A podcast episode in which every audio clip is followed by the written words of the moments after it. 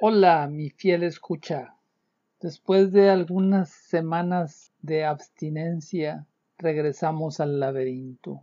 Hoy vamos a hablar de la soberbia de la ignorancia.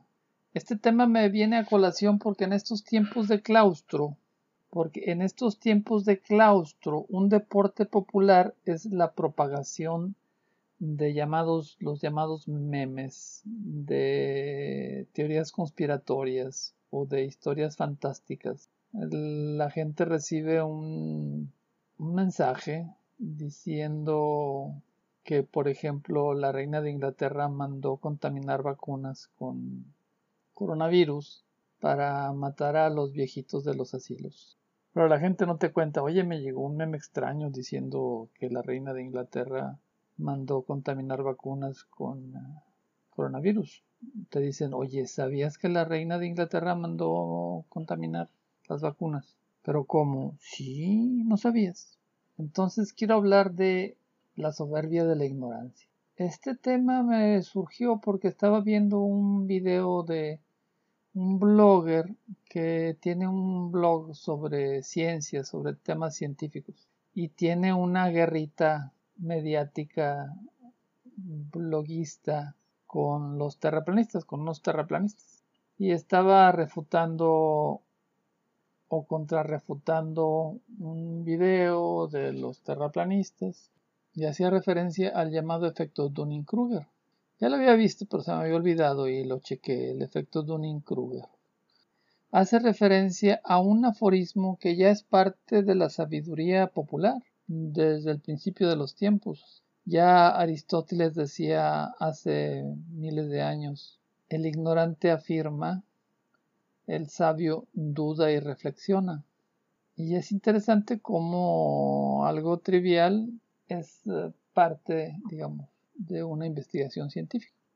En abril 19 de 1995, a plena luz del día, fueron robados dos bancos en Pittsburgh. Las cámaras de seguridad tomaron, no tuvieron problema para, para grabar al, al ladrón, que de hecho se ponía delante de la cámara y saludaba con una sonrisa.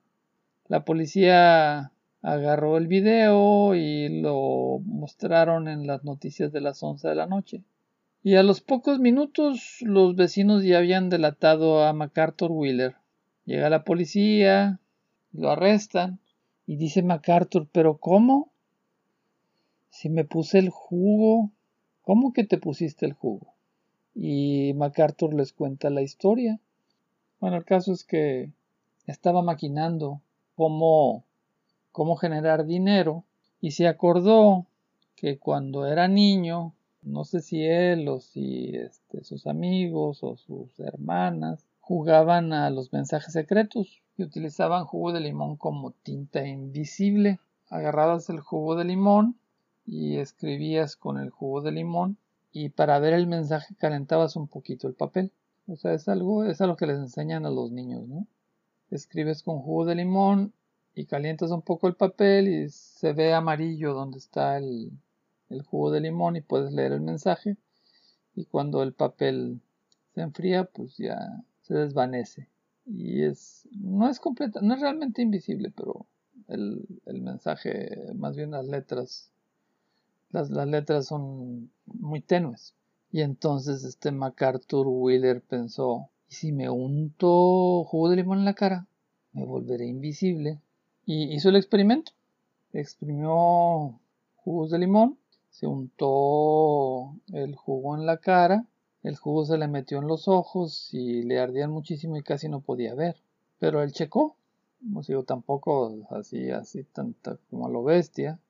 Tomó una cámara Polaroid, de esas que ya no hay, unas imprimían la foto y tú mismo la podías, eh, se revelaba este, de manera instantánea. Entonces tomó una Polaroid, lo que ahora se llamaría una selfie, y probablemente como no podía ver bien apuntó la cámara para otro lado. Total que revela la Polaroid y no aparece en la foto. Y entonces, wow, sí soy invisible. Y se fue a robar los bancos, sin máscara ni nada. Pues era invisible y hasta se paraba delante de las cámaras y saludaba. La historia, por sus tonos tragicómicos, pues salió publicada en el Almanaque Mundial de 1996, donde la leyó el profesor Dunning de la Universidad de Cornell y le habló a su estudiante Kruger, no sé si el más brillante o el más perdido, y le dijo vamos a estudiar la soberbia de la ignorancia. ¿Por qué la gente incompetente se considera competente y además está muy segura de, de saber lo que no sabe? Entonces hicieron una serie de experimentos donde ah, le preguntaban a la gente sobre algún tema, gramática o inclusive hicieron una encuesta de, de evaluar qué tan gracioso eran una serie de chistes y como, como control tenían este, un panel de cómicos profesionales y les preguntaron de, estos chistes de cómo se califican de muy buenos a muy malos, ¿no? Y ese era, digamos, era como el referente de la respuesta correcta. Y le preguntaban a la gente este, que, que clasificara los chistes de, de, buenos a malos. Había un patrón repetitivo de que entre más incompetente era la gente, o sea, entre peor habían hecho la evaluación comparados con el criterio de los profesionales, más seguro estaba de sus respuestas. O más bien les preguntaban, oye, este, ¿cómo consideras que va a ser tu rendimiento comparado con las demás personas que toman el examen? Y las personas del rendimiento más bajo se evaluaban por arriba del promedio. En realidad todo mundo o la gran mayoría de las personas se evaluaban arriba del promedio. Es un poco injusto decir que que se evaluaban diferente porque la tendencia es que todo mundo, independientemente de su rendimiento, se evalúa arriba del promedio. Entonces los muy malos pues se evalúan mucho mejor de lo que de lo que son porque son malos y se evalúan como arriba del promedio y los muy buenos se evalúan por abajo de su rendimiento real porque se evalúan arriba del promedio, pero no en un rendimiento superior. Esto porque, digamos, la, la experiencia o la ignorancia o la, la falta de experiencia tiene dos partes. O sea, cuando la gente tiene un poquito de conocimiento sobre un tema, no mucho, pero un poquito, pues no sabe que no sabe muchas cosas. Y lo poquito que sabe piensa que es todo lo que hay que saber y tiene mucha seguridad de su conocimiento. Y la gente que es más experta, pues sabe que los temas tienen mucha profundidad y por un lado es un poquito más insegura porque sabe que hay muchos detalles que hay que cuidar. Y por otro lado, como trabajan con este material de manera continua y lo conocen muy bien, asumen de manera inconsciente que las demás personas tienen este conocimiento.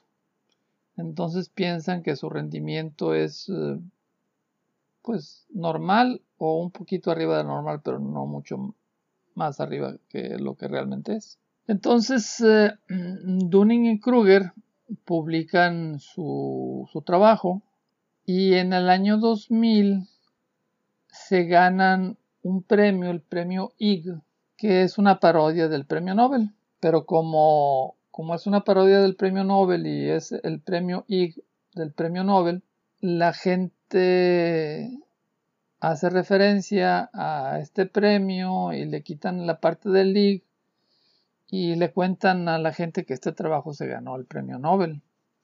Y el caso es que se ha hecho famoso y ahora el término de el efecto Dunning-Kruger pues es bastante popular y se utiliza para, pues para decir que alguien es tonto. Pero en realidad este no es el, no es el tema del trabajo porque, porque de acuerdo al estudio de Dunning-Kruger, el 100% de las personas presentan este efecto. O sea, cuando alguien es novato en un tema, no tanto que sea tonto, sino que es nuevo en un tema, sobreestima su capacidad de realizar una tarea o de evaluar un evento relacionado con ese tema.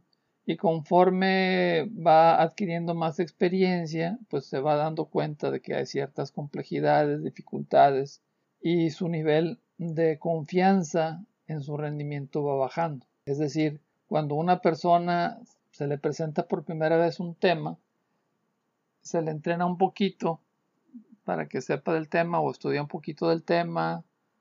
Caso de los memes, ¿verdad? Pues la mayoría de la gente pues, no tenemos un entrenamiento en, epidemiología, sabemos pues prácticamente nada, pero con dos, tres memes, dos, tres videos, pues todo el mundo es experto en, en virus y en epidemias y en pandemias. Y ese poquito conocimiento que tenemos, que apenas si conocemos algunos términos, pues nos hace que tengamos mucha seguridad en ciertas opiniones y teorías conspiratorias y todo esto. Entonces, conforme vamos estudiando más el tema, pues vemos que tiene ciertas eh, complejidades, va bajando el nivel de confianza y poco a poco, conforme las personas se van haciendo más y más expertas, pues van aumentando su capacidad y el nivel de confianza va subiendo otra vez hasta llegar a un nivel alto. Pero de hecho, por abajo del nivel de confianza que, el que tienen los ignorantes. Entonces, la curva de confianza con respecto a la experiencia es como una U, pero no es una U completamente simétrica, sino que es más alta al principio y luego un poquito más baja cuando hay un nivel de, de expertise muy alto. Y este es el efecto Dunning-Kruger.